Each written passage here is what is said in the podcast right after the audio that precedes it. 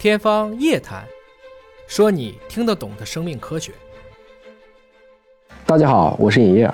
小的时候我还打过一个游戏叫《大力水手》啊，主角波派遇到困难的时候啊，一吃菠菜啊，这就跟打了鸡血变超人了。尽管后来我们也知道这就是一个元宇宙，现实生活当中呢，吃再多的菠菜，你也不可能一秒就变强。然而还是菠菜这点事儿，浙江大学的研究团队呢，在《自然》发了一个文章，让吃菠菜。可以变强成为可能。他们用菠菜当中的提取物，成功治疗了小鼠的骨关节炎，让他们老化的关节软骨细胞返老还童。哎，这个技术听着天马行空啊，怎么实现的呢？其实一个人啊，大概是由几十万一个细胞组成的。细胞和人一样，你是用胃吃饭，细胞也要通过，比如说从血液当中进行的物质、能量，包括氧气的这样的一个交换。它能量的直接来源当然不是饭菜了，而是最后的能量货币——三磷酸腺苷啊。我们学过生化的都知道，就是 ATP。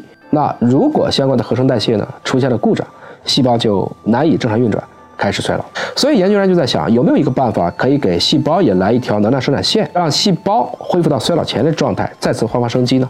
于是大家就盯上了植物细胞叶绿体当中有一种类囊体，这是植物进行光合作用的主要场所，它就可以把光能变成化学能，同时释放氧气。但如果你直接把这个类囊体注入到动物体内，会被免疫系统识别，好像又有一个外敌入侵了，很快被清理掉了。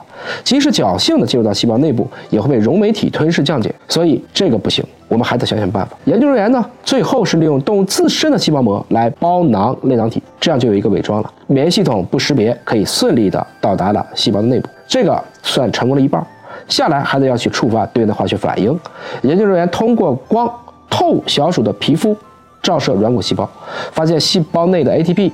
包括 ADPH 的水平都显著提升，细胞的状态，我们以人类举例啊，从六十岁恢复到二十岁了。重要的是它的表型，也就是小鼠的关节状况得到了明显的改善。希望这个技术呢，能够在生物和医学领域得到应用，给更多被病痛折磨的人带去希望。当然，值得一提的是，虽然这种类囊体逆转细胞衰老的方式今天看起来很巧妙，打破了每一个边界，但动植物之间。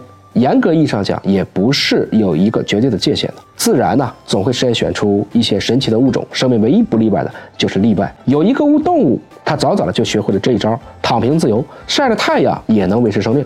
叫什么呢？海阔鱼，长得看起来像个兔子吧？它吃了藻类以后，就可以夺得藻类当中的叶绿体，养在自己的身体里。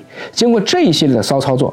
海阔鱼可以在没有食物供应的情况下，最多存活整整一年，它差不多也就是能活这么长。同时呢，海阔鱼还有极强的再生能力，即使身首分离，也可以再长出一个新的身体，颇有一种我躺任我躺，你能奈我何的蛮横之气。二零一九年呢，海阔鱼基因图谱的绘制工作由华大完成，发表在了《自然》杂志的子刊上。研究发现呢，它的基因大小仅仅是五百五十七兆。大概相当于一个人的基因组五分之一或六分之一，但是它再生功能，包括利用这些藻类叶绿体的功能之强大，还是令人啧舌。天地之价，无所不有。我们理解的先进，有可能仅仅是自然界的习以为常。科学不是发明，而是发现。我们的工具越强，我们就会越发的看到更多自然的奥秘，更加的谦卑。